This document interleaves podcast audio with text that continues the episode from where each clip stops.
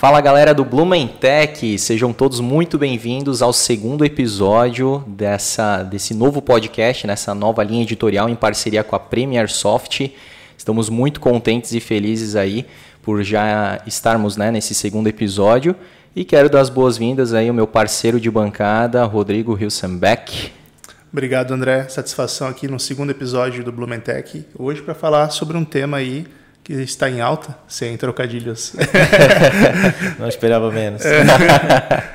para apresentar o nosso convidado aí. Com certeza. Vamos, vamos falar, mas antes até de falar, eu quero falar é, da sala que a gente está, né? Pô, eu, no primeiro episódio a gente estava na sala é, Google. E hoje a gente está na sala Apple, bonita pra caramba. Exatamente, não é só o Vale do Silício que tem essas salas todas. É verdade, cara, está muito bonita aí, a gente está provavelmente está pegando aí nas câmeras, está quase um youtuber aí com essas LEDs atrás da gente e tal, super minimalista aqui também, conceito Apple mesmo, né? Quero até fazer um disclaimerzinho, que talvez não apareça aí, mas é. a gente tem quatro quadros aqui na sala, que esses quadros só são vendidos lá no Apple Park.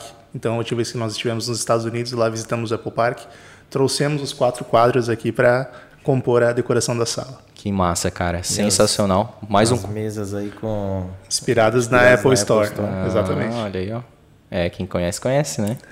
e também quero falar, antes de apresentar o nosso convidado, que agora a gente tem canecas do Blumentech. Olha aí, só que bonito, gente. Um bonito. brinde aí, né? Bom. Saúde, aí, ó, show de bola agora. Com café, né? Com, Com café. café. Eu tô na água aqui, né? Porque é igual o, o Jô Soares, né? Ninguém sabia o que, que ele tinha na, na caneca dele, né? Vamos deixar pela água. então é isso, a gente está hoje aqui com o CEO da DAT, e Diego Alexandre, e a gente quer dar boas-vindas e agradecer muito por ter aceitado o convite aí, o Diego que além de um baita profissional, domina a área que está hoje, já trabalha o mesmo tempo que a Premier Soft, né? 11 anos? Exatamente o mesmo é. tempo. É, a gente conversou na inauguração da Premier Soft e o Diego comentou isso. E, além de tudo, né, também um amigo, porque estão, estamos unidos de certa forma aí também por gincana, né? De vez em quando a gente comenta aí sobre a gincana é. de Blumenau, né? Todos da equipe Safari. Mas vamos falar um pouquinho de cloud hoje? Vamos falar. Seja bem-vindo. Obrigado, André. Obrigado, Rodrigo, pelo convite também. É, bom, a, gente veio para compartilhar um pouco conhecimento, carreira, negócios, etc. Então, vamos bater um papo aí. Bora, cara. Acho que a primeira pergunta que é legal assim de fazer é, é saber se tu sempre teve esse tino para a parte de computação, né? Há quanto tempo, desde criança? Eu acho que quando eu conversei com, com o Rodrigo, ele disse, né, que é, começou a fazer algum lá na praia, né, na época da praia, tu ficou uhum. mais é, recluso, digamos assim, né? E foi ali que ele começou a mexer mais no, em computador, né? Que isso pode ter sido uma contribuição para ele depois passar a desenvolver aplicativos e tudo mais. Tu teve também isso ou não?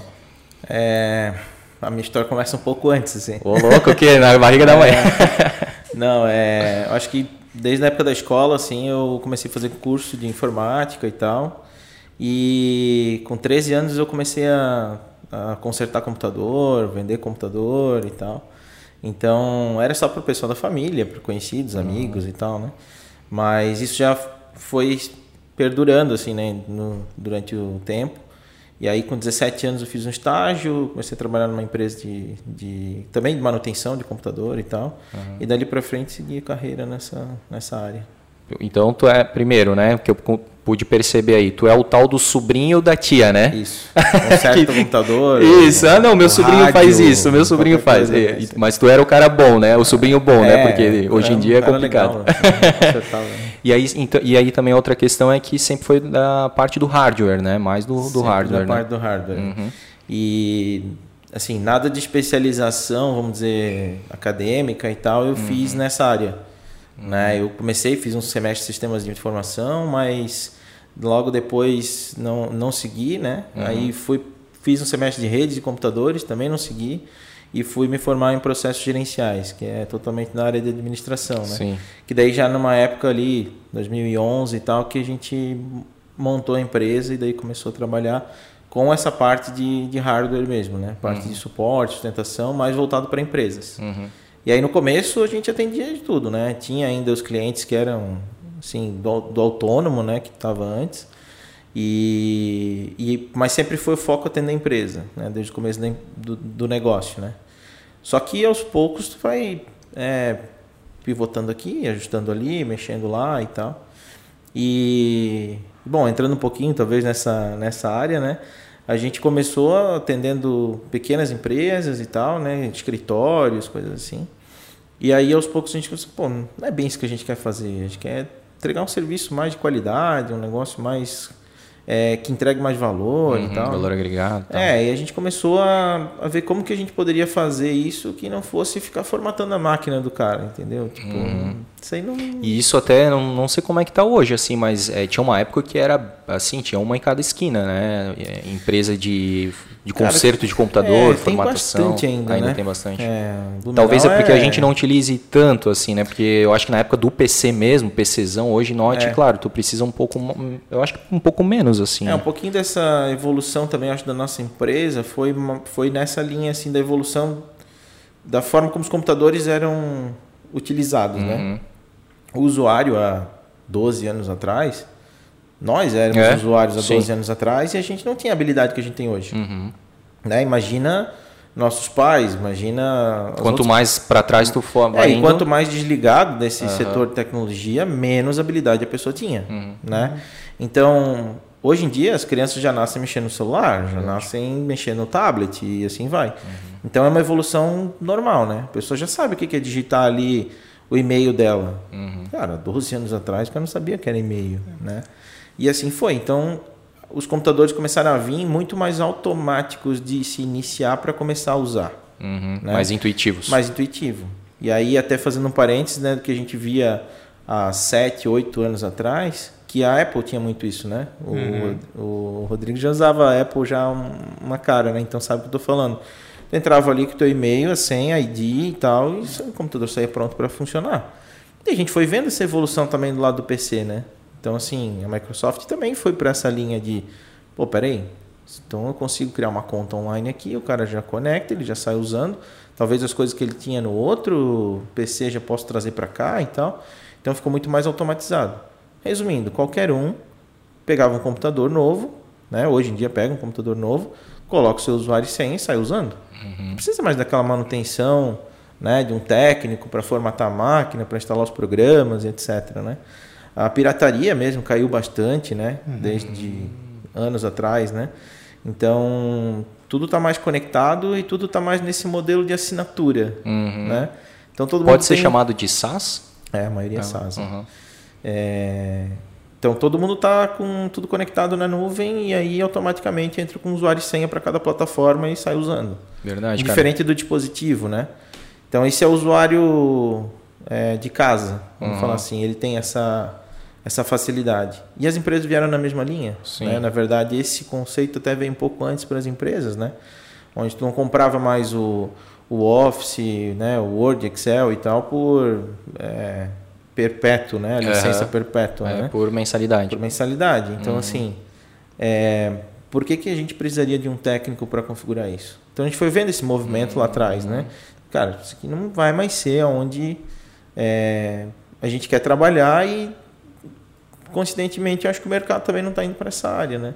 Então a gente passou por uma fase de trabalhar com serviços gerenciados, que é a parte de, ao invés de eu formatar a máquina do cliente e consertar os problemas dele, eu cobro uma mensalidade dele para deixar tudo funcionando. Uhum. Né? A gente passou por essa fase também. Mas sempre com três, quatro pessoas no time. Uhum. Né? E aí, há uns quatro anos atrás, a gente um pouco antes disso, a gente olhou para o mercado, fez essa análise assim, de, de estratégia, né? E aí a gente disse, não, o mercado está indo para essa tal de nuvem aí, né? Não, não tem escapatória, né? As empresas vão para lá, os serviços estão indo para lá e etc. E aí foi onde a gente olhou, tá, qual nuvem, né?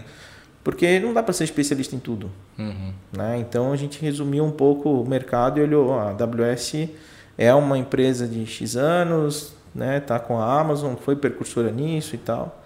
E aí a gente chega onde a gente está hoje, assim, né? Então. Vocês têm um selo, assim, né? Específico da AWS, é, hoje, né? assim, a AWS ela é bem criteriosa com, com a questão dos parceiros, né? Uhum. Então a DAT hoje é um parceiro de nível advanced, avançado, né? E só tem um nível acima, que é o nível Premier, né? uhum. mas é, Assim, que hoje... só a Premier Soft tem. É, poderia ser, né? e, e assim, a gente tem diversas especializações ainda no meio disso, né? Então, passa por um nível registrado, Select, Advanced e Premier. Entendi. Né? Então. E tem a ver com o tamanho de empresa o Premier ali? Tem. Necessariamente tem a ver. Uhum. Porque assim a gente não conseguiria com cinco pessoas ser Advanced. É. Entendeu? Não, ser Premiere. É, mas aí o Premiere também vem na mesma linha. Então, assim, a gente não ah. conseguiria hoje, com 24 pessoas que a gente tem no time, Sei. ser Premiere. Uhum. Porque tem um nível, uma quantidade de profissionais certificados que tem que ter no time. Entendi. Uhum. Entendeu? Então passa por uma evolução natural do. Um crescimento, do crescimento orgânico. da empresa, uhum. do business e tal. Entendi. Bacana. É. Pode falar. Eu, eu queria resgatar no começo, tu falou ali que vocês enxergaram essa, essa, esse movimento do mercado, né? E tentar trabalhar com nuvem. Como é que foi isso para os clientes que vocês atendiam na época? É, porque hoje é muito claro, imagino que seja muito claro para muitas pessoas, que faz sentido estar na nuvem por uma questão de infraestrutura, segurança e tudo mais. Mas imagino que há 5, 6 anos atrás, até um pouco mais, era muito. As pessoas ainda têm muito medo, né? A ideia de ter um servidor dentro da, da empresa com todos os dados dava uma falsa impressão de maior segurança. E como é que foi essa fricção com os clientes da época? Praticamente são novos clientes. Uhum. Perfeito. Entendeu? tipo são, assim, são os antigos clientes. não aceitaram e ficaram não e é de, talvez depois, assim. É, alguns estão com a gente até hoje. Uhum. Alguns ainda permanecem no modelo antigo, então a gente tem uma pequena parcela de clientes ainda é, que estão ainda nesse modelo de atendimento gerenciado que eu falei. Uhum. Aquele modelo de só formatar computadores não existe já uhum. faz tempo. Né? Mas nesse modelo gerenciado tem um pouco, algumas poucas empresas. E, e alguns a gente acabou no meio desse, desse trajeto também é, conversando com eles, dizendo: olha, esse modelo de atendimento a gente não vai mais fazer e tal, vamos fazer uma transição para outra empresa. Né? A gente fez isso com alguns clientes. E tudo bem, né? A gente fez uma transição, apresentou toda a documentação, como que era o ambiente e tal, para outra empresa seguir. Né? Esse movimento foi feito. Mas a tua pergunta, ela é, ela talvez ela pode ser ampliada, assim, né? Porque essa dúvida, as empresas existem até hoje ainda, né? Uhum. E assim, principalmente antes da pandemia, isso era ainda mais forte. Mas pelo simples sentimento de ter o servidor dentro de casa. Sim. Os meus dados estão aqui. O dono da empresa, ele passava todo dia na frente do CPD e o servidor estava ali do lado. Uhum. Certo? Uhum. Aí o que, que aconteceu?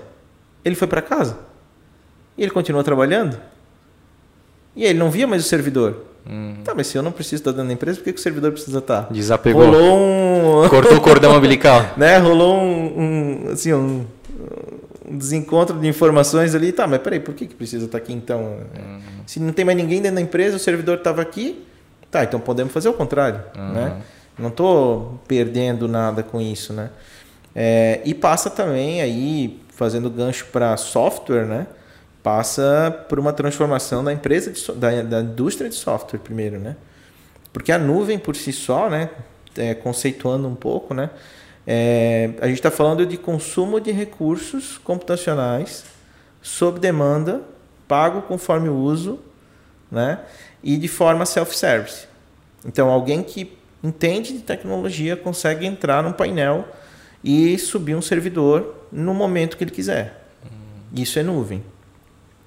Agora, se os softwares não estão prontos para isso, não tem como usar dessa forma. Tá entendendo? Uhum. Então, quando o software ele é desenvolvido numa linguagem antiga, numa linguagem é, cliente-servidor, ele tem mais aderência a estar dentro do, do ambiente do cliente. A velocidade de rede, latência, etc., isso é muito impactado no uso da, da plataforma. Então, softwares modernos, e aí diversas linguagens né, que o próprio Premiere a gente sabe que, que utiliza hoje, apoiam nesse tipo de, de adoção da nuvem também. Uhum. E é um movimento normal, porque assim, a gente falou antes do software do Excel, do Word, PowerPoint, né? É, esses softwares já estão prontos para nuvem hoje. Né? A Microsoft tem ele na versão desktop, que instala ali, mas tem ele na versão web. Uhum. Né? Então, quando a gente fala de plataforma, a gente está falando disso, uma plataforma que está online, que está hospedada em alguma nuvem, uhum. né? e que passou por uma transformação ou uma reescrita, algo nesse sentido, para ser aderente a esses modelos novos de consumo de recursos, entendeu? Uhum. E, cara, eu tava falando sobre a ah, questão ali do ainda do, do servidor, né, dentro da, da empresa, uhum. assim, eu acho que também rola aquele apego porque eu o empresário precisou investir uma graninha né, no, no, no servidor, né? Tu também deve ter com, um, isso como objeção, assim, é, né? Tem um ROI, né? Isso. Retorno sobre o investimento que foi feito ali. Então, cada empresa tem seu momento para fazer essa transformação, né? Uhum. É, é, bem claro, assim, para o mercado de tecnologia que todo mundo vai para a nuvem. Uhum. Mais cedo ou mais tarde. É um caminho sem volta. É, vai para a nuvem. Mas cada um tem seu momento. Então, assim, esse antes da pandemia, a gente até estava falando essa semana, assim, sobre isso, que o antes da pandemia ainda tem investimento que foi feito. Uhum. Né? Então, a gente está falando 2018, 2019 os servidores, normalmente, que são equipamentos né, de, de, alta tecnologia, são comprados para 5 anos. Né? Possibilidade de estender aí para 7, 8 anos a garantia desses equipamentos. É diferente de um computador, né, que normalmente não dura é, isso. Né? Mas é um investimento que foi feito, é um investimento alto e as empresas acabam só usando isso para depreciar na contabilidade e tal e trocar só lá na frente. Né? Então a gente está vendo um movimento muito forte de olhar para isso agora, por quê? Porque também na, durante a pandemia esses equipamentos ficaram super caros. Né? O valor de aquisição desses equipamentos aumentou é, absurdamente e o valor da nuvem não aumentou. Uhum. Né? Então, pelo menos falando de AWS, a AWS já teve mais de 100 reduções de preço desde que lançou a nuvem, lançou a cloud dela, mas nunca um aumento de preço. Uhum. Né? Sempre ganho de escala. Então, quanto mais os clientes têm lá dentro. Quanto mais recursos mais divide o custo e mais, mais divide o custo fica. operacional, mais divide o custo localização e tal, uhum. e consegue repassar isso na ponta, né? Uhum. Os processadores também vêm evoluindo, né? A tecnologia vem evoluindo, a performance de onde eu colocava um recurso com X capacidade, agora eu coloco com 2X de capacidade, né? Uhum. Então o espaço físico também ficou mais otimizado. Isso é a evolução da tecnologia, né? Uhum. Mas então essa conta ela tá fechando mais fácil agora. Uhum. Sabe? Uhum. Porque é isso, né? Na, na, na, pandemia a gente viu o preço de celular, notebook, tudo, né? A economia como um todo disparar, né? Uhum. E os servidores não foi diferente. Faltou insumo, né? Faltou uma Faltou insumo e até hoje não, não voltou 100% ao normal ainda e uhum. acho que não vai voltar, né? Carro, né? Hum. Coisa do dia a dia, disparou. nossa, disparou hum. o preço. Verdade. Tu, tava, tu tinha falado lá no, no comecinho do nosso papo, assim, sobre a questão ali do, do computador pessoal, né, que, é, que a gente tinha que ficar instalando um monte de programa e tal. Hoje, a gente com uma, uma senha, né, nossa de login, a gente pega, entra naquele computador e vem tudo, né, através da, da, nu, da, da nuvem. E eu lembro que né, a, o significado da palavra PC, né, Personal Computer, é. na verdade não era tão pessoal assim, né? Porque agora realmente ficou pessoal, né? Eu posso acessar qualquer máquina, é. né? É, com todos os meus aplicativos e informações, né? Cada vez está ficando mais legal. É, de usar. Minha opinião cara. é essa, assim. Sim. É, a integração entre os dispositivos, né? O fato de ter a mesma conta conectada no celular, no notebook, no, no tablet é. e tal. Então, tá com os teus dados ali aonde tu for. Né? E a questão de estrutura, tu estava falando agora, né, sobre essa questão de estrutura para as pessoas que não conhecem, assim, especificamente, né, aquele aquela brincadeira que se faz ah, na nuvem uhum. física mesmo, assim, que está no céu, né, é, tu, um, explica para a gente, assim, qual que é a complexidade, a estrutura, a magnitude disso, onde que eles ficam armazenados. Cara, São data centers? É, é um, é um negócio, assim, cada vez que a gente vai trabalhando, pegando novos projetos, novos clientes e até vendo casos de uso assim, é, a gente vai percebendo que a gente não tem noção do tamanho, né? Cara. Porque é absurdo, né? Uh, hoje no mercado global a gente fala e aí quem está falando é o Gartner, né? Não é a gente, uh, mas a gente está falando de três grandes players, né? Que dominam mais de 60% do mercado, né? AWS como líder do quadrante, é, Microsoft e Google, uhum. né? Os três e assim, não é a Microsoft que a gente conhece como Office, Word, Excel, não é a Amazon que a gente conhece como loja online uhum. e não é o Google que a gente conhece como buscador. Uhum. Né? São os três players com business totalmente diferentes, fazendo o que a gente falou antes, oferecendo recursos computacionais uhum. sob demandas, pago conforme o uso, de forma self-service. Uhum. Né? Então, em resumo, assim, é, a gente está falando de grandes data centers, grandes prédios cheios de servidores, né? mas ali dentro com uma infraestrutura que ela é super conectada. Então, é, a AWS em si, ela divide isso de algumas, de algumas formas, assim, talvez um pouco mais simples de, de explicar no, no, meu ponto de vista, né? É, no Brasil, hoje, a gente tem uma região da AWS, né? Nessa região da AWS, nós temos três zonas de disponibilidade. Cada zona de disponibilidade é um ou mais data centers. Ou seja, no Brasil a gente está falando que a gente tem no mínimo três data centers, uhum. mas pode ser mais. Uhum. Por quê? Porque a capacidade de expansão ela deixa para ela é, considerar ou, ou, manipular nesse sentido. E o local físico desses data centers não são conhecidos. Não são. Da, por, é, por, uma questão de segurança? Por uma questão de segurança. Saquei. Então, assim, se tu perguntar para o Country Manager da AWS Brasil, ele não faz ideia onde é que é o data center. Caraca, e é um negócio físico, né? Enorme. Assim, né? O pessoal fala, ah, mas eu sei que tá lá em São Paulo, não uhum. sei o que e tal. Claro, tá. Porque eles divulgam que é a região São Paulo tá. e sabe-se que determinadas regiões de São Paulo tem grandes data centers, tem né, no interior de São Paulo ali, mas de fato não se sabe qual é a localização exata. Né? Oh. Lógico, tem técnicos que trabalham lá, mas isso também tem né, NDA e tudo uhum. mais. Mas o, o, objetivo é justamente esse, né? não divulgar especificamente. E a AWS, no ponto de vista dessas regiões que eu falei, a gente fala de mais de 25 regiões igual a essa ou maior ao redor do mundo. Hum. 25. Mas então quer dizer que das 25, três estão no Brasil? Não, ou três podem? Tá uma está no Brasil. Ah, Zonas tá. de disponibilidade são mais de 80. Ah, saquei. E aí, uma zona de disponibilidade, um ou mais data centers. Hum. Você então, comentou, comentasse dos três grandes players ali, né? A Amazon, a Google e Microsoft. É, hoje a DAT ela trabalha primariamente, né, até dá para ver pela camiseta é. ali, com a AWS. Né? Como é que foi essa escolha? Né? Quais foram os critérios que vocês avaliaram na hora de escolher vamos com a AWS? Hoje tem uma, uma camisa para expressar melhor isso, né? que é a obsessão ah, pelo cliente. Uhum. Mas é, a camisa tem os princípios de liderança. A AWS, ela, a Amazon como um todo, foi criado pelo Jeff Bezos, né? Os princípios de liderança. Isso isso baliza todo o trabalho deles interno e com os clientes. Então, não é só o Customer Obsession, né? mas tem os outros princípios que também pautam isso. E quando a gente foi olhar para o mercado, a gente tinha tudo para trabalhar com Microsoft, por exemplo.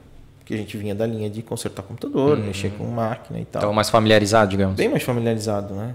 Só que a liderança da AWS nesse mercado era indiscutível já naquela época, entende? Então a gente olhou assim, cara, que é a nuvem mais pronta, né? Quem que é o player que está mais enraizado nisso?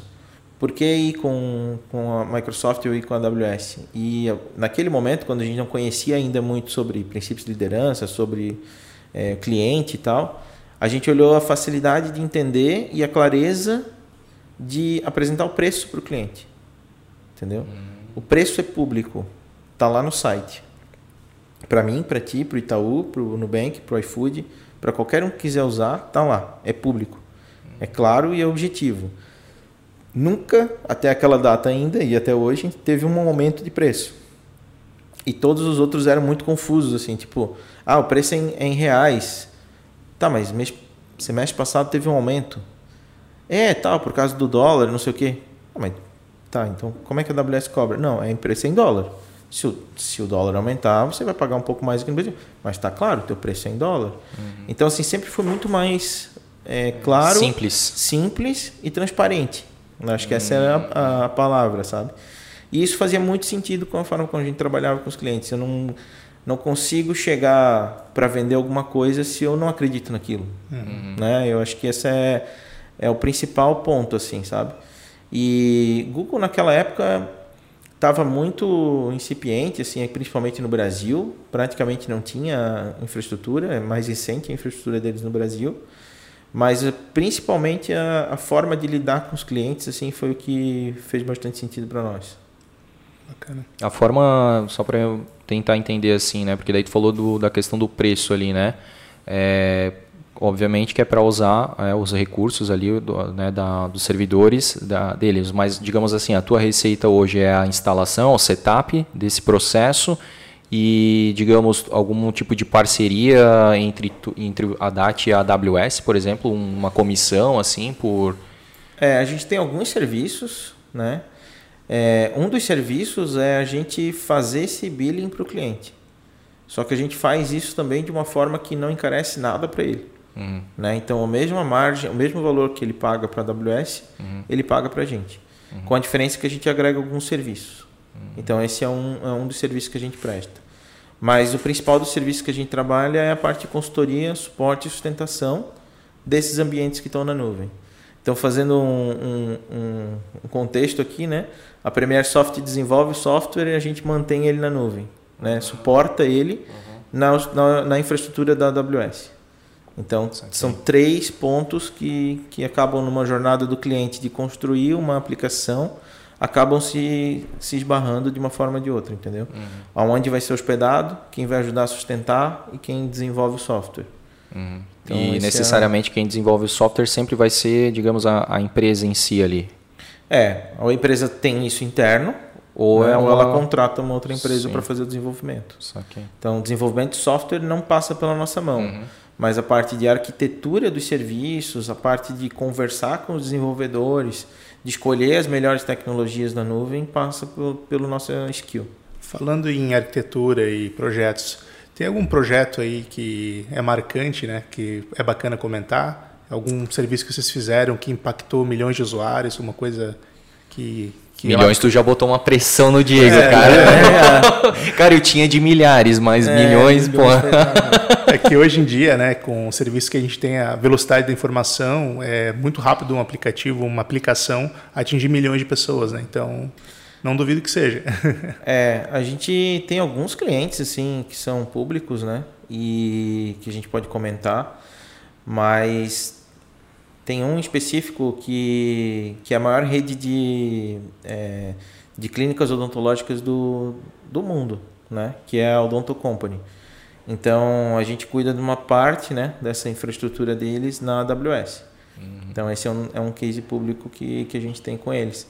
E, e aí ali passa, né? App, plataforma e tal. Então, ali com certeza tem uma centena de milhares de, de usuários ali também uhum. conectados.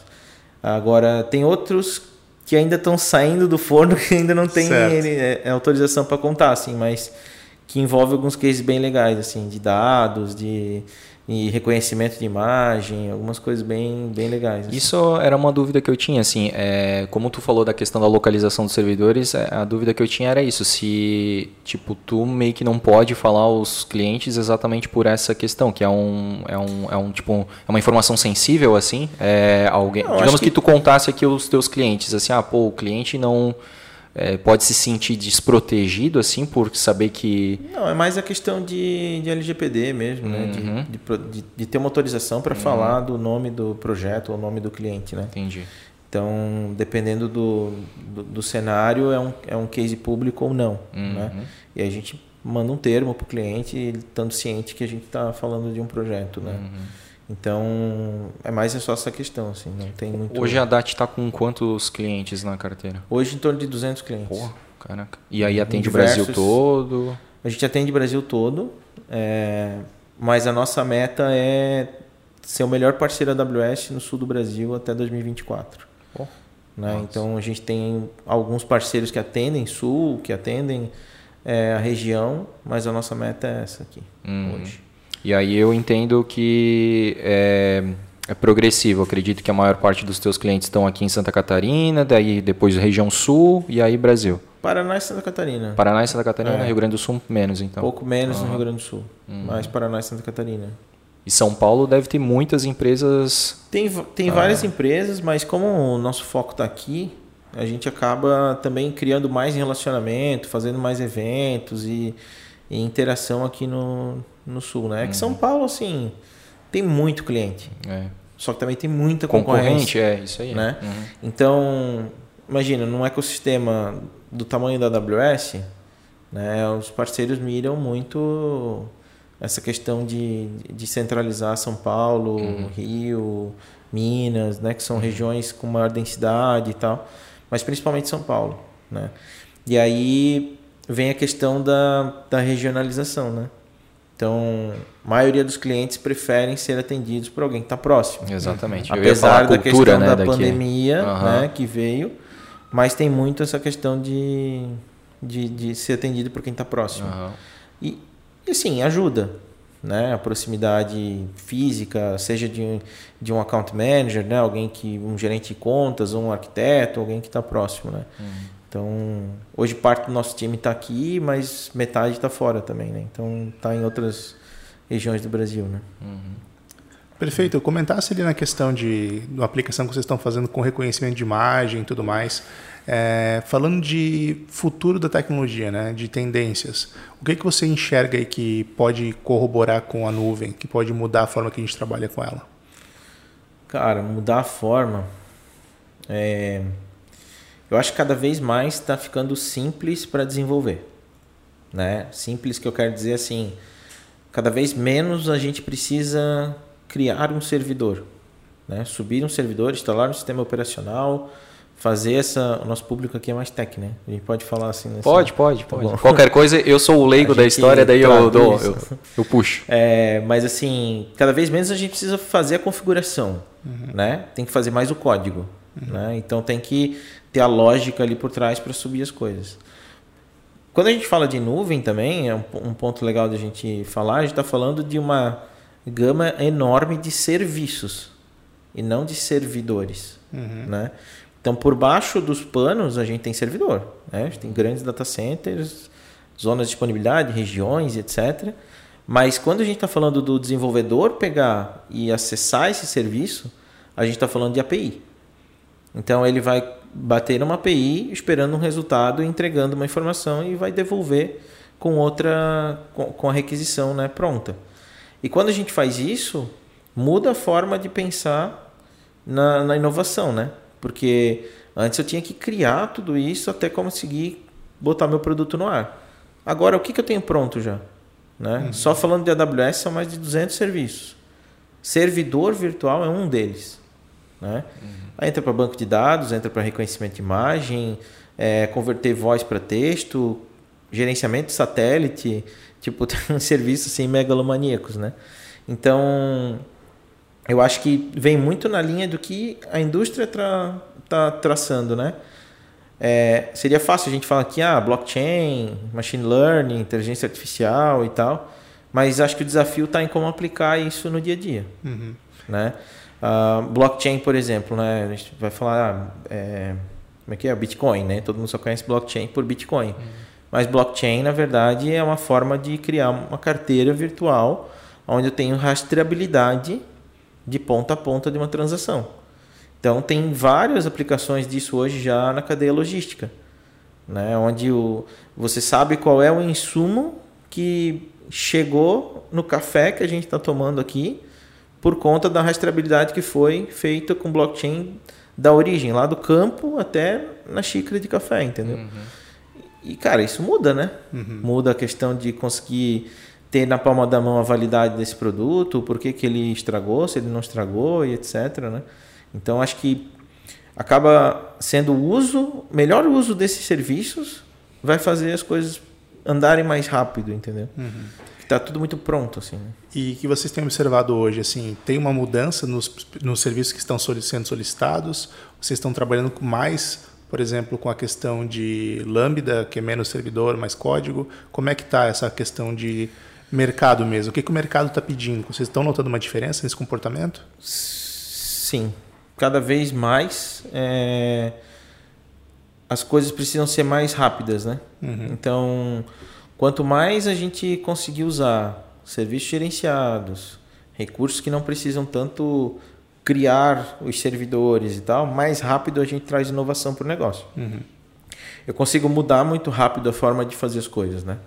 Então, sim, na linha de DevOps, né, onde a gente tem uma integração boa do time de operações, né, cloud com o time de desenvolvimento, criando esteiras de, de desenvolvimento, né, para que isso seja feito e aplicado mais rápido. Então, assim, se a gente pegar os grandes é, players de tecnologia hoje, né, for falar, os próprio, próprio iFood tem vários cases, a Amazon, Google, Microsoft e tal, são feitos centenas de deploys por dia. Né? Mas isso é só possível por conta dessa gama de serviços que tem e que se torna tudo muito automatizado. Né? Senão a gente teria que voltar lá no, nos antigos ERPs, né, onde a gente fazia uma atualização por mês. Não tem? Uhum. Aquele negócio de, de plataforma, assim, né? Fazer uma atualização a cada seis meses, né? Uhum. Tipo, não dá mais hoje, né? O usuário requisita uma, uma feature, deu um bug, o cara precisa atualizar no mesmo dia. Uhum. Né? Como é que eu vou. É, imagina um, um, o iFood mesmo, né? Deu um problema ao meio-dia, foi identificado. Cara, vai perder? Será a receita da noite também? Porque se deu um problema no carrinho, deu algum uhum. problema na hora de fazer os pedidos, transações. Imagina, transação do Brasil inteiro. Provavelmente ele tem que corrigir ainda durante o meio-dia. Uhum. Né? São coisas muito dinâmicas, né? Uhum.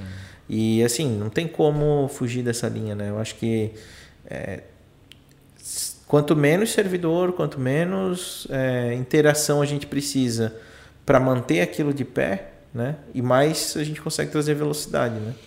Então é inevitável, eu acho.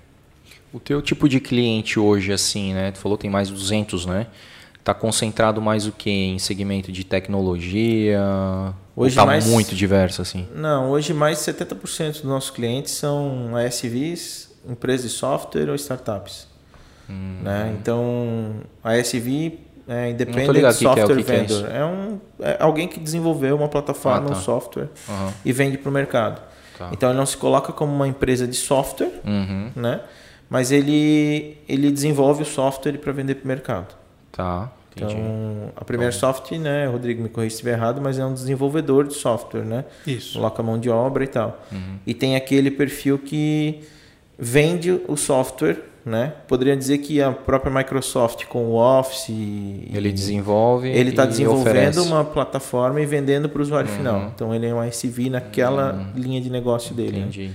Então está então, bem concentrado nessa, nessas linhas. Então é, é, como é que é que fala? ICV? ISV. ISV startups e empresas de software. Empresas de software, é. cara. Tem alguma algum dos teus clientes que foge muito disso do tipo, cara, por que que esse cara tá usando cloud assim, ou tipo é um cara que do segmento dele ele já é muito Não, tecnológico tem, assim? Tem. É, a gente fala que que é nesse segmento, mas assim, tem empresas que têm essa característica. Uhum. Né? Então, por exemplo, quando a gente fala de de uma empresa maior, né? ela automaticamente acaba tendo um time de desenvolvimento interno. Uhum. Então ela passa a ter aquele perfil de empresa de software para a gente, sabe? Então talvez os outros 30% tenha muito essa característica, Sim. né? Mas tem diversos clientes na base que estão com a gente há bastante tempo, uhum. ou que aí é totalmente ao contrário, eles não têm ninguém de, de infraestrutura para suportar. E aí a gente faz o, o, o pacote completo, assim, uhum. entendeu? De gerenciar a infraestrutura do começo ao fim. Uhum. Mas quando a gente olha de, eh, do ponto de vista comercial, né, do ponto de vista de visão para 2023 e, e para mercado, esse é o nosso target, entendeu? Uhum. Por isso que a gente está olhando para esse, esse mercado agora. A gente olhou para dentro de casa e viu o que, que a gente faz muito bem, né? O que está tá na nossa plataforma aqui, né, dos nossos clientes e que está dando bem certo. 70% deles tem esse perfil, então uhum. vamos nessa é linha. ali que a gente tem que focar. É. Quer falar não, senão eu ia tocar uma. Não, eu ia fazer uma pergunta que eu acho que é interessante. Talvez alguém que, algum, algum dono de empresa, é, algum gestor que está assistindo isso, pode ter ainda, como você falou, que ainda existe essa dificuldade de convencimento, de entendimento, né? De, uhum. de quando é o momento de ir para a cloud.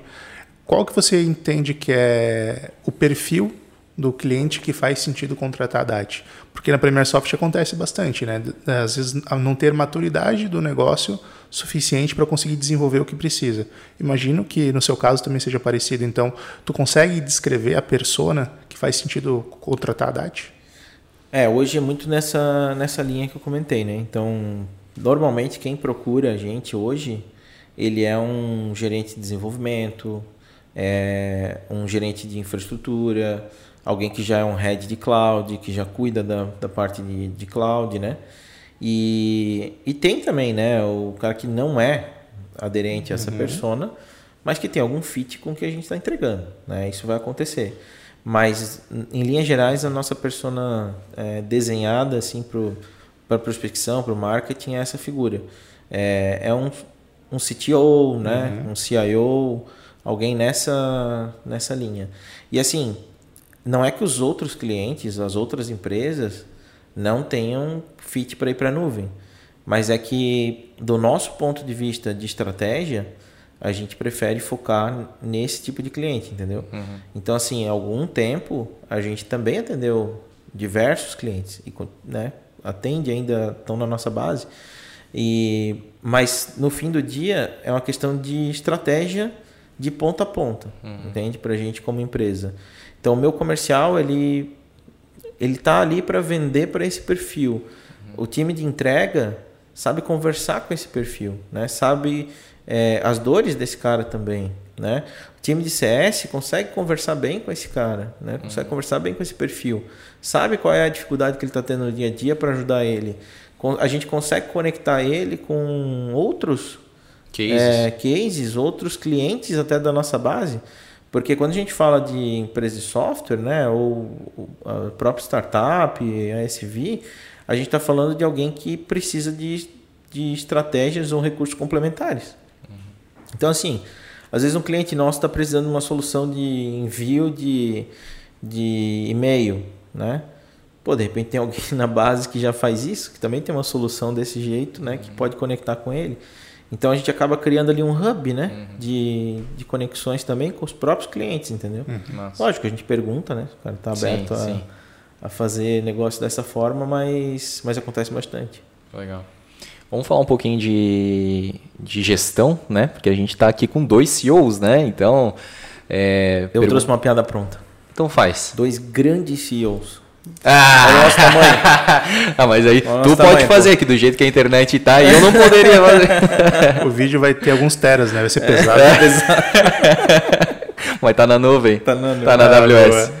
Oh, e falar um pouquinho de gestão, né? Porque tu falou no início que tu estava focado tecnicamente, fez, né, iniciou faculdades, né, é, nesse sentido, e depois tu precisou ir um pouco para a parte de gestão para entender melhor o teu negócio, até para começar a gerir pessoas, né, tua tua equipe foi crescendo e tal, e aí tu fez o processo processos gerenciais, assim, é, teve no, no longo desses 11 anos aí de DAT, assim, algum é, a, a, a dor do crescimento, assim? Teve em que momento que foi isso, assim? Se todo dia. Todo dia, tu ainda sente isso?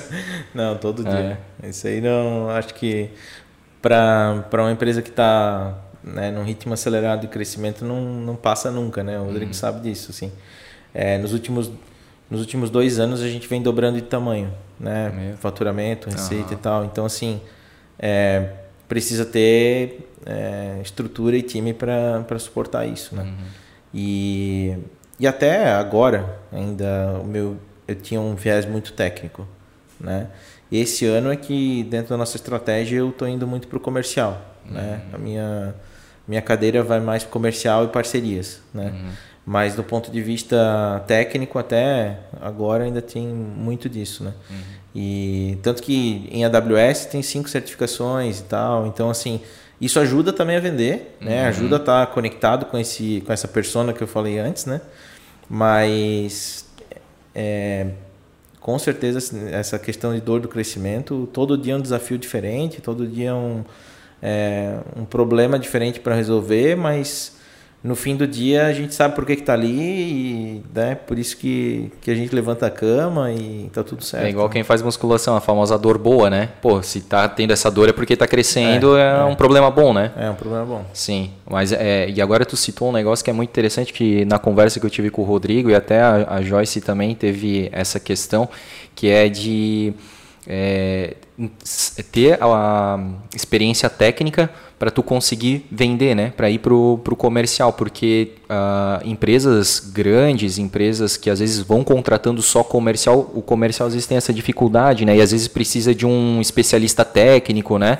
Para tentar traduzir, né? Porque não, não, ele às vezes não consegue é, absorver aquela dor que o cliente está mostrando, né? E ele sempre fica, né? Ah, eu vou levar isso para o meu consultor técnico, daí eu vou ver se consigo e tal. E, e aí aquilo vai perdendo de certa forma um pouco a credibilidade naquela, naquela empresa ou naquele, naquele comercial ali, né? Mas quando tu tens o técnico assim, isso te dá um, um gabarito, né? Assim. Eu acho que agiliza um pouco a negociação, é. né? Em vários pontos, na verdade, agiliza. Só que também a gente não escala, né? Uhum. Então, assim, a operação vai crescendo, a gente precisa criar ali na, no vendas uma cultura também daquele vendedor ele não ser somente um vendedor. Isso. Né?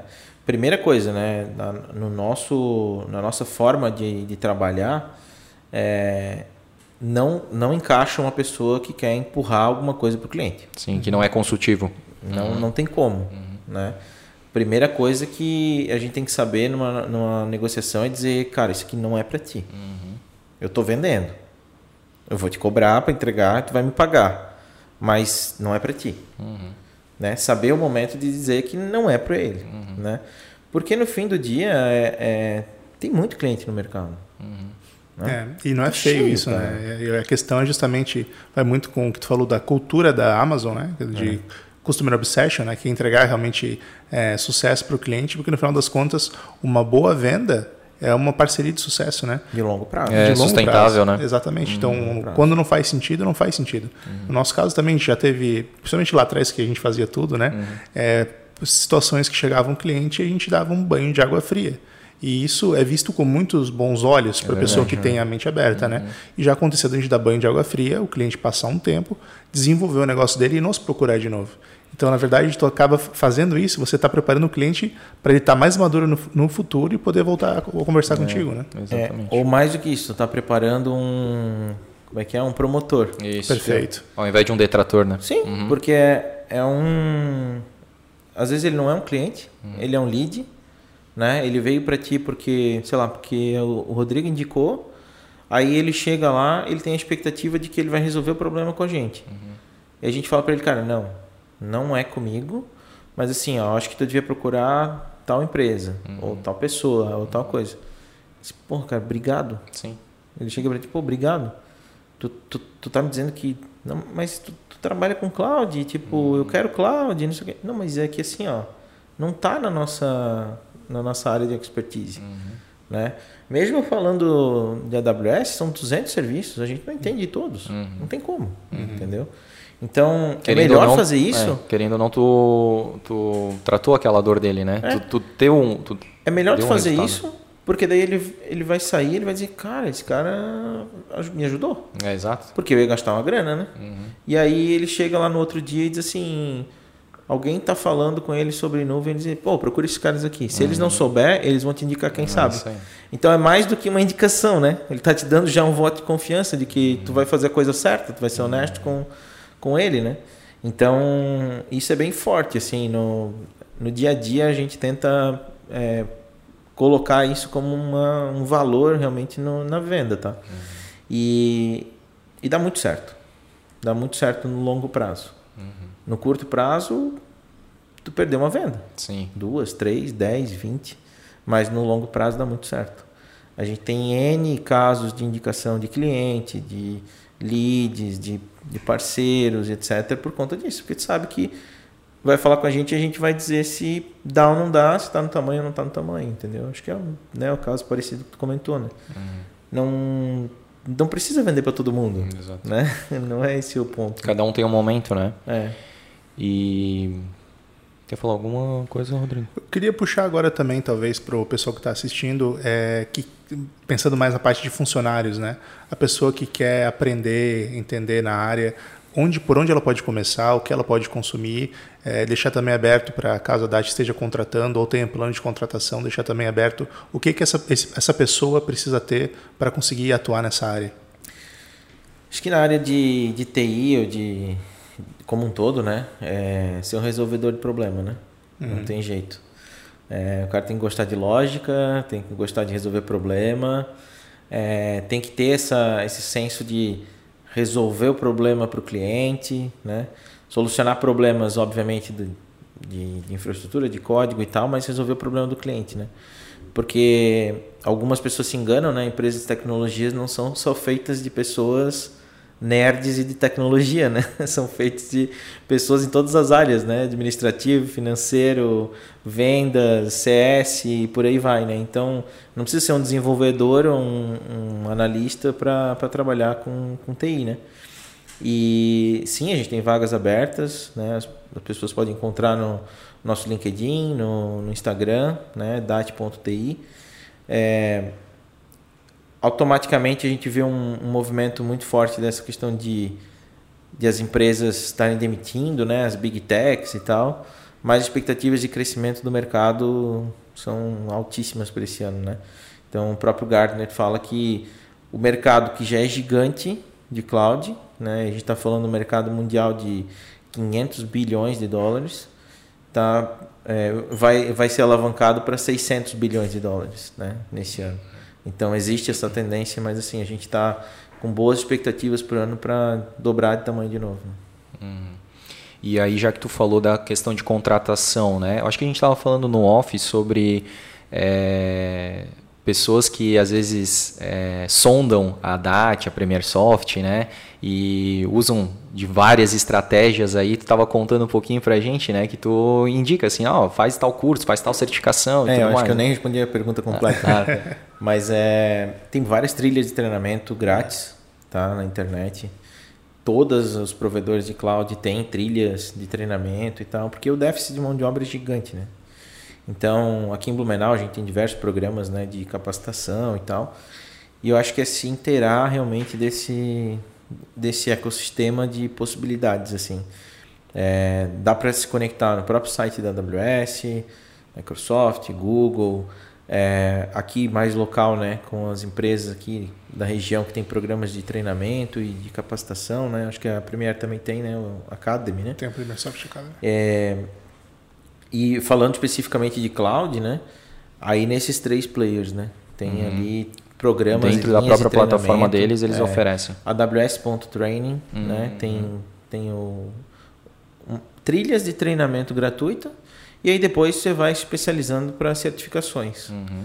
né? Então um ponto também para a gente ser um parceiro é, advanced, né? A gente tem que ter diversas certificações no time. Uhum. Hoje a gente tem mais de 43 certificações né, no Nossa. time, com as 24 pessoas. Então, assim, é, cada um tem. Pelo menos. Duas, uma média, assim. É, né? tem algumas pessoas que são mais da área financeira Sim. e tal, que acabam não tendo, mas da área tem técnica. Gente que pode ali, ter três ou quatro. É, a gente tava na competição. Tu tem sete, tu falou, né? Não, cinco. Cinco? Já me passaram. Já botei. Ah, já é. me passaram. Ainda bem, né? já me passaram. Ah. É, então, assim, o pessoal vai, vai se especializando e vai seguindo uma trilha para trabalhar com isso mesmo. Ah e se especializando na área que que convém também, né? Uhum. Porque no fim do dia, assim, que a gente falou, 200 serviços, cara, o que, que eu sou bom? Banco de dados, serverless, é, né, computação mesmo, redes, não sei. Né? Desenvolvimento, tem uma certificação para desenvolvedores, né? para saber usar os serviços e conectar com, com as APIs e tal que a gente estava falando antes. Então vai muito na linha do que a pessoa quer atuar assim, né, no dia a dia. Tá, tá muito linkado com isso assim, né? Pode crer. É, então já acabasse é, complementando a resposta do, da pergunta do Rodrigo e, é. e, e, a minha também, né? Que era a questão de né, qual que era a dica para quem estava começando. Então é isso, né? Trilha de aprendizagem que é. é disponibilizada pelos próprios players.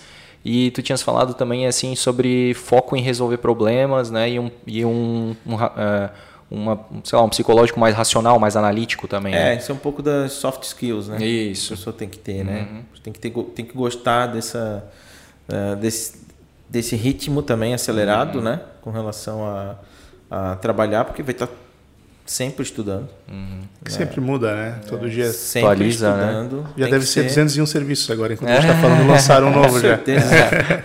Eu uso 200 já, acho que faz umas semanas, então com certeza, com certeza não lançou. Oh, e ainda voltando na questão aí de, de gestor, né? Tu tens assim algum, algum líder como inspiração, assim, Jeff Bezos? é, inevitavelmente, porque acho que uma das coisas que torna a, essa relação que a gente tem com a AWS muito forte e, e, que faz muito sentido, né? Tanto que a gente botou aqui né, os princípios de liderança uhum. e tal, mas tem outros materiais que a gente faz e tal, porque a cultura é muito forte, uhum. né? E, e um time ele vai crescendo, né? Da forma como como as coisas vão acontecendo, mas tu tem que ter direcionadores, né? Então, assim, o Customer Obsession não é por acaso, né? Se a gente for pegar alguns exemplos e coisas que a gente ouve, né, pessoal interno assim na AWS, é, os princípios de liderança são pauta, na verdade, são decisores das reuniões que eles fazem internamente. Isso tem carta aberta, né, uhum. deles falando sobre isso, não é nada é, fora, né? Então, assim, é, Jeff Bezos, mas o próprio Bill Gates, né, são caras assim que é, foram fora da curva, né? Steve Jobs, a gente está aqui na sala uhum. Apple, né? Mas assim, são caras que são fora da curva, né? Cada um do seu jeito, acho que não tem é, tudo muito certo, uhum, né? Não tem uma que, receita pronta. Fizeram, uhum. né? É, tem a historinha lá do, dos uhum. extremos, né?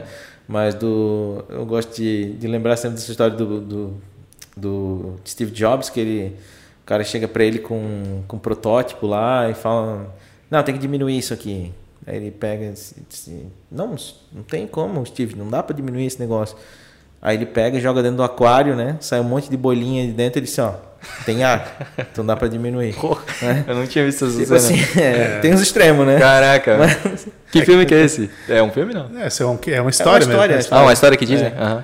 É, o Steve Jobs é conhecido por ser, na minha opinião, né, é o maior é, visionário é. em nível de tecnologia que o mundo já teve, mas tem essa história de que ele não era o melhor gestor com pessoas, né? É. Então ele era meio é, não era a Apple não era GPTW vamos é. colocar assim mas a, a, visão de futuro é. e revolução dele é, eu não vou falar de Steve Jobs aqui que eu sou suspeito ele levava o time ao extremo assim, né? tem sim. várias histórias que eles então, assim, quer dizer que é, a gente se inspira, né? Nas coisas boas. Nas né? coisas boas que tem por ali, né? Porque que dá para fazer aquilo, mas talvez de outro jeito, sim, né? Então... Sim, Sempre é o bom equilíbrio e o filtro, né? É. Mas eu acho interessante porque é, o Bezos...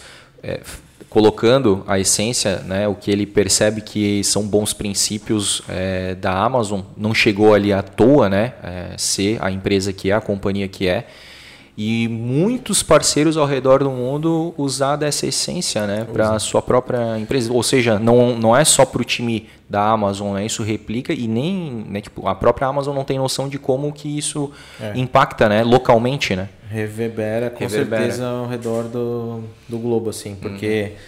é, isso torna mais fácil até a própria negociação, a própria conversa com o cliente, né? Uhum. Porque se o nosso comercial está ajustado, tá dessa forma junto, tá comitado dessa forma com, com eles, é, torna tudo mais fácil, né? É tipo uma esteira de produção, uma né? Esteira, Começou é. no comercial bem feito, vai chegar lá no CS bem, bem feito é, também, né? E o cara vai saber que no fim do dia ele ele está sendo atendido pela AWS ou por um parceiro. Ele hum, acaba sim. meio que não percebendo essa diferença, porque uhum a conversa é parecida.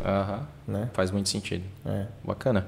Temos perguntas, né, Rodrigo? Temos. Vamos fazê-las? Deixa eu resgatar aqui no Temos celular. aí, beleza. Enquanto o Rodrigo vai abrindo aí. Ó, oh, já abriu. Então já, já abri. Já toca a ficha. na mão já. É. Começar com elogio, né? É, tem duas sempre é bom. tem elogio.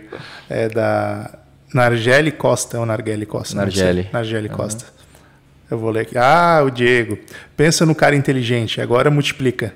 Porra, Você veio com ele no Padreco. Palminhas, palminhas. Aí, Valeu, obrigado, Nargeli. Um baita, baita elogio. Já era desde de, de criança, assim, né? Já. É, é. Tipo assim. Não vai ser elogiado. Estudava, eu, eu, eu, gosto de dizer que eu estudava na, na escola. Uhum. Né? E aí em casa não não ah, fazia muita entendi. atividade, não, mas na escola me concentrava. Era aplicado. E dava para passar nas provas tranquilo. Massa, massa. Muito bom. Agora vamos para as perguntas. Temos duas aqui. Uma do Dialog, nosso amigo Anderson Quadros. Existe alguma barreira de tamanho para uma empresa migrar suas aplicações para a nuvem? Cara, essa é uma pergunta bem específica, né? Porque assim, se a gente falar que que está usando um iCloud, um Google Drive, é, ferramentas né, de produtividade e tal, já está usando nuvem. Uhum. Né? Então talvez a pergunta do Dialog seja muito no sentido de, tá, e o que eu tenho de servidor, né? o que eu tenho de, de sistema aqui dentro, eu quero portar para a nuvem. Né? Uhum. É, acho que não tem muito tamanho, mas o que a gente falou antes da conta fechar, eu acho que é isso.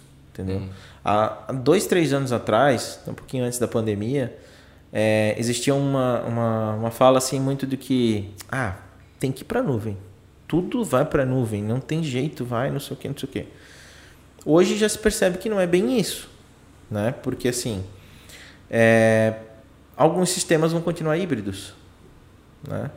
Imagina um chão de fábrica, né? A produção logística ou produção de chão de fábrica, né? De produtos está é, 100% conectada com a nuvem. Né? é uma latência muito baixa que precisa ter entre as máquinas, entre os, os dispositivos, né? Então, por mais que a gente aprimore a questão de, de link de internet, velocidade, etc., ainda vai ter a questão física, uhum. né? Então, assim, velocidade da luz, mas, cara, existe a questão física, né? Vai ter uma latência ali. Então, é possível que se mantenha ainda ambientes híbridos para clientes muito grandes.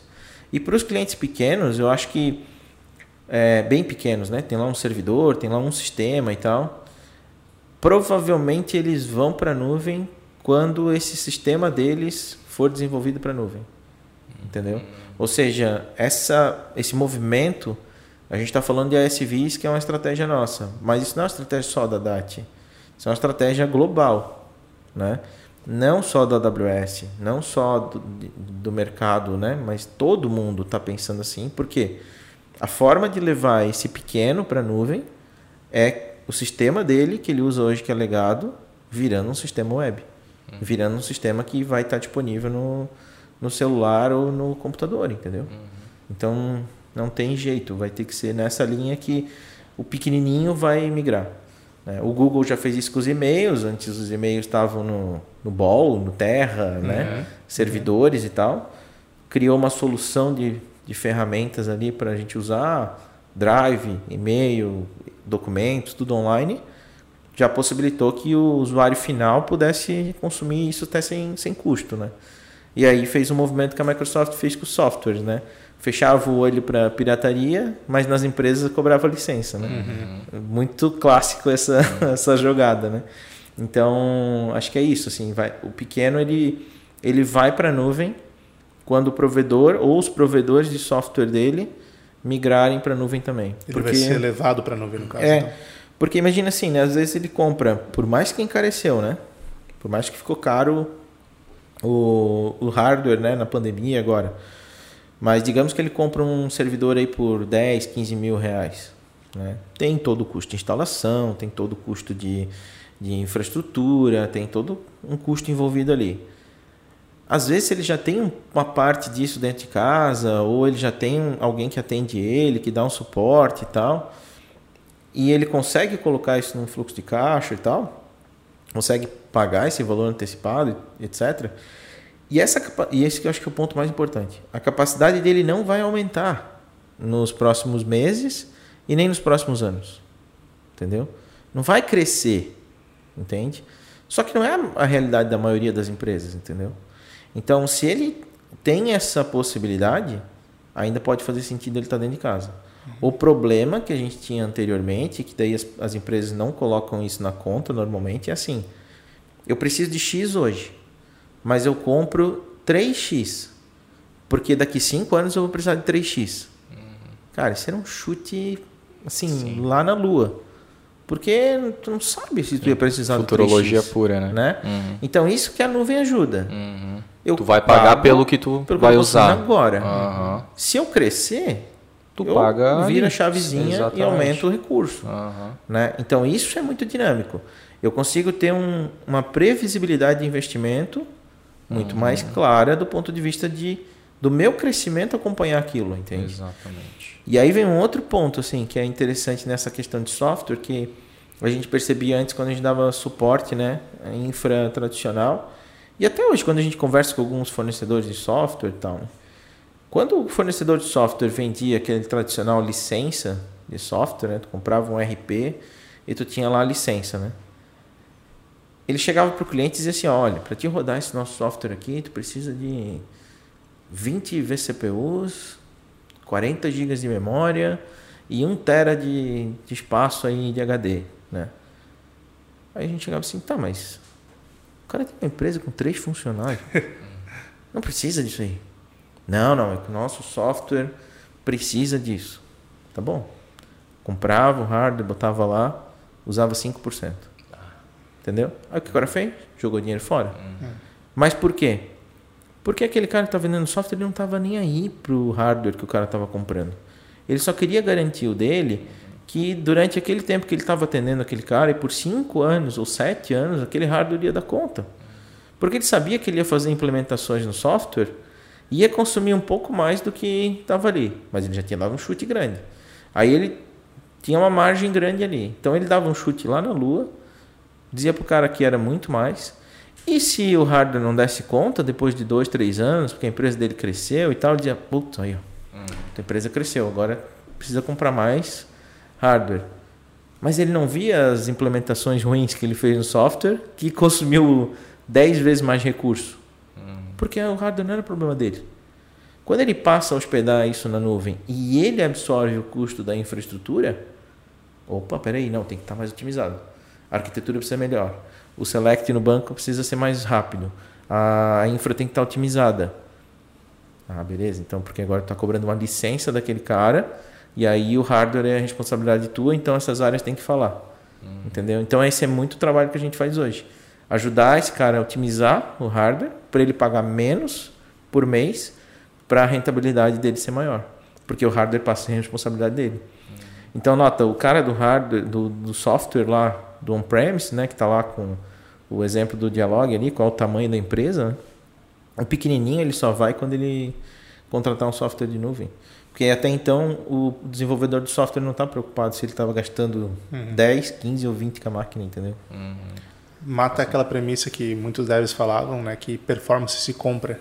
É. Não, tu pode também tra trabalhar com performance otimizando o código, né? Com Isso evidencia, pode não deve, né? É. Isso evidencia-se com a nuvem, né? Porque daí vai diretamente no billing do cliente, ele consegue ver, opa, cara, é. tem uma coisa errada aqui, né? Fica bem mais claro. E poucas otimizações, cara, assim que é. Nossa, derruba o custo pela metade. É. Ah, mas por que, que eu gastava aquilo? Cara, porque o código demorava 20 segundos para responder uma requisição e ia enfileirando, isso ia acontecendo durante um dia inteiro e agora demora 10. Tá, mas só, demora, só diminui 10 segundos. É, só coloca isso num, hum. numa quantidade de milhões de requisições. Acontece. É bem, bem, bem comum acontecer isso. Perfeito. Temos uma pergunta aqui relacionada à gincana. Todo, acho que toda entrevista vai, vai, ter. ter. É, todos os. no Blumencast também tem, tem, né? Tem, então, tem, é, tem. que não vai escapar. É, do Juan Voltolini. Como a DAT contribuiu com as estruturas de QG, que são os quartéis generais na né, estrutura física, das equipes Neandertal e Safari? Ah, eu acho que foi em paralelo, assim, né? A gente foi aumentando a, a skill dentro da empresa e no hobby, né, que é a gincana, a gente acabou contribuindo com isso, né? Então, acho que até hoje a parte de Wi-Fi, rede e tal, é uma coisa que a gente sabe fazer e, e apoia no, dentro do QG, né, na, na gincana. E, mas aí já tem sistemas aí da Safari também rodando na nuvem, rodando na AWS, já tem algumas coisas legais aí. Só que é segredo de Estado, né? É, a gente não é, pode. É, tem NDA, não pode falar por isso. Bota a gente enrobada aí, né? Mas é, é, mas é bem isso que tu falou, né? Conseguir trazer a questão profissional, assim, né? As habilidades. A gente conversou no episódio com o Rodrigo também, né? Sobre os, os aplicativos desenvolvidos para a Gincana. E o quão legal é isso, né? Poder trazer e profissionalizar uma, entre aspas, brincadeira, né? Que a gente sabe que a brincadeira é de gente grande mesmo, né? é. né? Que a gente está lá para ganhar e a gente vai usar tudo que a gente tem de capacidade e habilidade em prol daquela, daquela competição, né? Habilidades pessoais, profissionais, né? Exato. Que o que cada um tem para agregar para a equipe é isso. É. Né? E por isso que hoje, né, pode ser considerado uma empresa mesmo, né? Então é. a gente tem é, várias pessoas, cada uma como se fosse cargos ali, funções bem específicas. Tem a parte de logística, tem a parte de arquivo, tem a parte de infra. Durante o dia é uma coisa, antes da gincana é outra, é. já tem todas né, as funções é. mapeadas e é tal. É fantástico, cara. cada um tem sua o seu quadrado ali, né? É. E muitas vezes a gente não tá lá fazendo o que a gente gosta de fazer, mas sim uhum. o que a gente é melhor e, é. e que vai contribuir Agregar mais para aquele dia, né? É verdade. Cara, que massa. Eu acho que é isso, né? Acho que sim. Temos um segundo episódio aí concluído com sucesso. Muito bom. Que legal, né? Foi muito bacana. Eu mesmo, para mim, assim, era uma, é, algo mais... É, era mais distante, assim ao mesmo tempo eu percebi que eu uso todos os dias, né? Eu tenho hum, vários aplicativos, softwares, enfim, que, que são online, né? E, e aí agora eu, tive, eu consegui ter uma visão assim um pouco mais completa, sabe? Sobre o que, que é o, o cloud e tudo mais. E, e é, é, foi um papo gostoso, né? Eu posso falar por mim, assim, porque teve a parte técnica, que é uma coisa que eu tinha curiosidade, junto com a parte de gestão, que sempre é bom a gente conversar, sempre sim, é bom a gente trocar ideia, né? Então, da minha parte, é isso aí. Vou passar, antes de passar para o Rodrigo, vou passar para o Diego aí para fazer as considerações finais. Legal. Obrigado aí pelo convite. Acho que tomara que a gente tenha conseguido contribuir aí com, com o conteúdo e tal. E fica o convite para visitar nossas redes sociais também Boa. da DAT, né? DAT.ti no Instagram, é, no LinkedIn também. E o meu Instagram também, Diego Underline Alex. Boa. Fica à vontade aí para entrar em contato com a gente. Bater um papo também, né? A gente é super aberto também lá na DAT para conversar, seja de negócio, seja de ecossistema, né? A gente tem uma interação bem forte também no ecossistema de empreendedorismo aí na, né, em Santa Catarina, né? E, enfim, ficamos abertos aí para bater um papo. Obrigado pelo convite, né, Rodrigo, André. Tamo junto. Estamos aí à disposição sempre que, que quiserem bater um papo aí. Que legal, cara. Rodrigo. Perfeito fazer aquela agora momento youtuber, né? É, isso aí. O pessoal aí. que curtiu aí nas redes sociais, no YouTube, dá o like aí, dá um follow é. no Blumencast. Spotify também, não sei quais são os outros canais, Spotify, YouTube tem. É, tem todas as plataformas de, as plataformas. de streaming, né, de áudio aí, a gente tá no, vamos lá, vamos exemplificar, né, o Spotify é o principal, mas tem o Google Podcast, tem uhum. o da Apple, né? Que é o, o Apple Podcast, o, né? O podcast da Apple. É, é também. Né? É, a gente distribui em todas as plataformas, né? YouTube que tu comentou, né? Muito Isso. importante.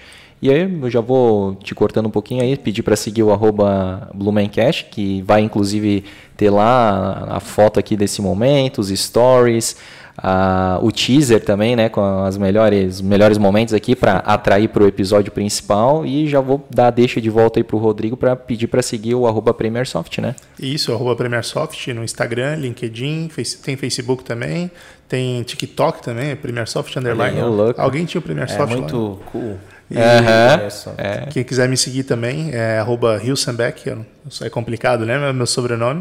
E eu faço também, deixo aberto ali para quem tem alguma dúvida, que alguma dúvida que a gente não esclareceu aqui hoje, claro. para poder deixar nos comentários ali. Verdade. Comenta ali que é, ou eu vou me meter e comentar alguma coisa, ou o Diego também pode comentar. A gente está aberto a trocar ideias aí e romper essa barreira do podcast, né? A gente consegue também interagir nas redes sociais aí, seja no YouTube ou seja numa mensagem direta, né? Certeza. certeza que a gente vai responder, tá, gente? A gente está sempre de olho lá nos comentários do YouTube. Se for uma pergunta mais técnica, a gente vai passar para o Diego para ele poder responder. Né? O Rodrigo também vai estar tá de olho lá. Enfim, né? já falamos aí das nossas redes sociais. E né, não perca o próximo episódio do Blumentech, episódio 3, sempre falando aí sobre tecnologia, carreira, startups, inovação tudo aí que envolve o segmento tech da cidade de Blumenau, de Santa Catarina e por que não dizer do Brasil, já que a gente está num ecossistema gigante aí, né? Então um grande abraço para todo mundo aí, até o próximo episódio e tchau! Valeu!